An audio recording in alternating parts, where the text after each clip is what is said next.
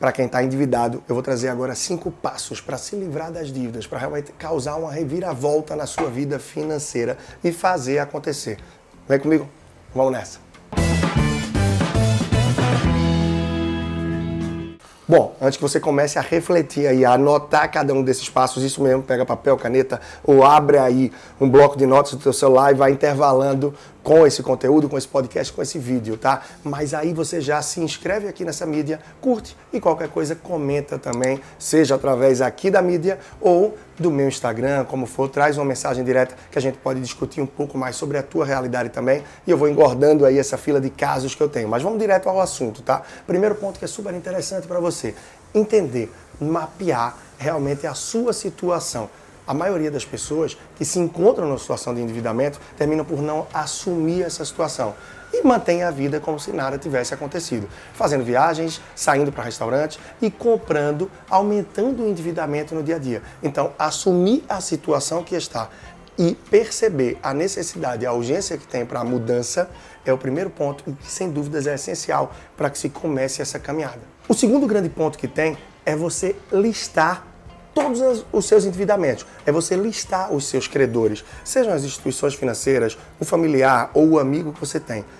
A cada pessoa, a cada instituição financeira, você pontuar o valor. Qual foi a condição acordada? Ou seja, 10 parcelas de 300 reais. Qual é o status que você está atualmente? Na terceira parcela da décima, você está na 5 de 24? Como é que está essa situação mais ou menos? Ou simplesmente está estancado, você só conseguiu pagar a primeira, ou mesmo é um valor que você pegou emprestado para pagar quando puder, de repente com um familiar, com um amigo, coisa do tipo. É importante que você mapeie essa situação. E que lá na última coluna, depois de credor, tá? que é o nome da instituição financeira da pessoa, a parcela, o formato acordado, o status que você está, você possa também pontuar qual é a taxa de juros acordada. Claro, isso mais ligado à instituição financeira eventualmente também para algum amigo, para alguma relação que tiver. Essa taxa de juros é fundamental, afinal, a maior parte das pessoas, quando pegam um empréstimo, só olha se o valor da parcela cabe ou não no orçamento mensal mas não procura estar atento à taxa de juros e o tanto que ela pode ser selvagem para você. Então, ter clareza nisso tudo é fundamental para os próximos passos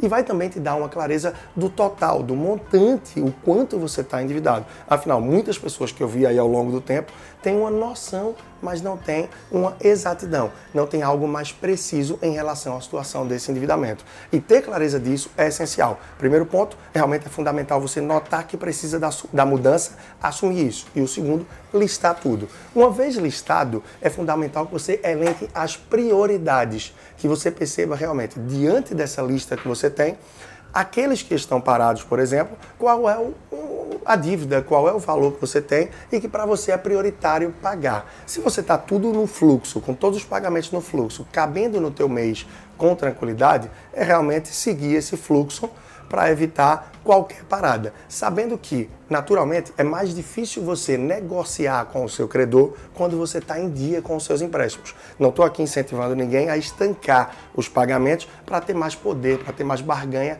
na negociação, mas é apenas ilustrando as situações. Quando você está em dia, tem menos poder de barganha. Se você está em atraso, você está oferecendo um risco maior para a instituição e ela vem com mais jogo de cintura também para negociar para você. Então é fundamental, sobretudo, que atento a essas taxas de juros, você consiga perceber aquilo que está sendo mais agressivo para você. Quanto maior a taxa, maior a possibilidade também que você consiga renegociar e baixar essa taxa de juros. Sobretudo para aquelas pessoas que fizeram empréstimos mais antigos, onde a taxa Selic, a taxa básica de juros do país era muito mais alta e que agora a gente se encontra num patamar diferente. Então a possibilidade de que você renegocie e consiga realmente trazer boas reduções em relação ao teu endividamento, aos teus empréstimos, é real. Vou trazer um, um, exemplo super recente de uma pessoa que eu venho fazendo trabalho e que cerca de 11 mil de sua receita, 10 a 11 mil, estava indo para empréstimos, para endividamento.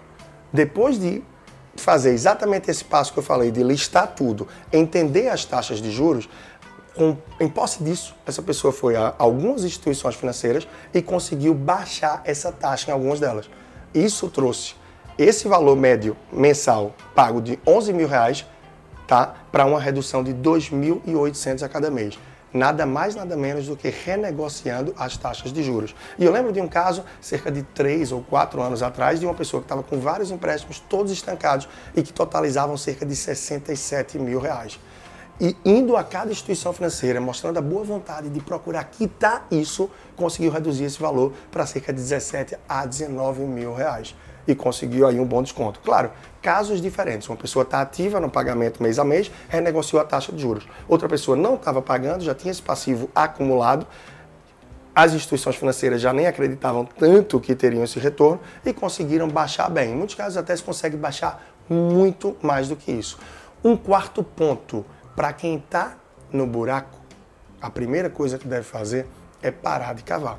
Ou seja, encarar a sua vida financeira em dois formatos: aquele passivo que você já adquiriu, aquele endividamento que você já tem e as contas do mês, fazendo com que você tente equilibrar o máximo, mapeando, entendendo melhor quanto você gasta com o quê, de forma que você não gere novas dívidas a cada mês. Ou seja, se já está no buraco, eu não posso a cada mês cavar ainda mais e aumentar esse buraco que eu me encontro equilibrando o mês a mês, você não vai aumentar esse passivo que já existe. Pouco a pouco é possível até que você consiga poupar.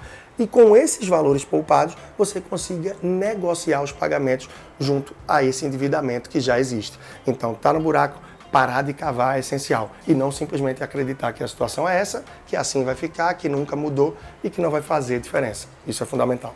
Quinto e último ponto, dedique tempo. Esse caso anterior que eu falei, da pessoa que reduziu o endividamento de 11 mil reais para casa de 8.200, portanto, na casa de 2.800 reais ela reduziu, não foi à toa. Essa pessoa realmente teve que listar tudo, ou seja, dedicou um tempo para listar, entender como estava a situação com os itens que eu falei num ponto anterior e, com base na taxa de juros, dedicou uma manhã, uma tarde, foi em outras instituições financeiras e procurou renegociar essa taxa de juros. Muito atento não deve ir apenas às instituições financeiras que você já tem relacionamento. Muita gente pensa isso. Ah, por que eu vou no novo banco, numa nova cooperativa, numa nova financeira, se essas eu nem sou cliente? É claro que eu não vou conseguir nada diferente. Muito pelo contrário. Essas instituições querem novos clientes. Por isso, podem te oferecer condições bem diferenciadas e que podem ser atrativas para você. Se isso vai acontecer ou não, precisa dedicar tempo, correr atrás, comparar as taxas e entender um pouco do que fazer. E claro, agir com positividade. Tem pessoas que diante de todas essas recomendações escutam, mas ficam na inércia porque acham que nada vai acontecer. E a positividade é a base para que você possa agir e diante disso trazer uma reviravolta na sua vida financeira. Esses cinco passos não são à toa.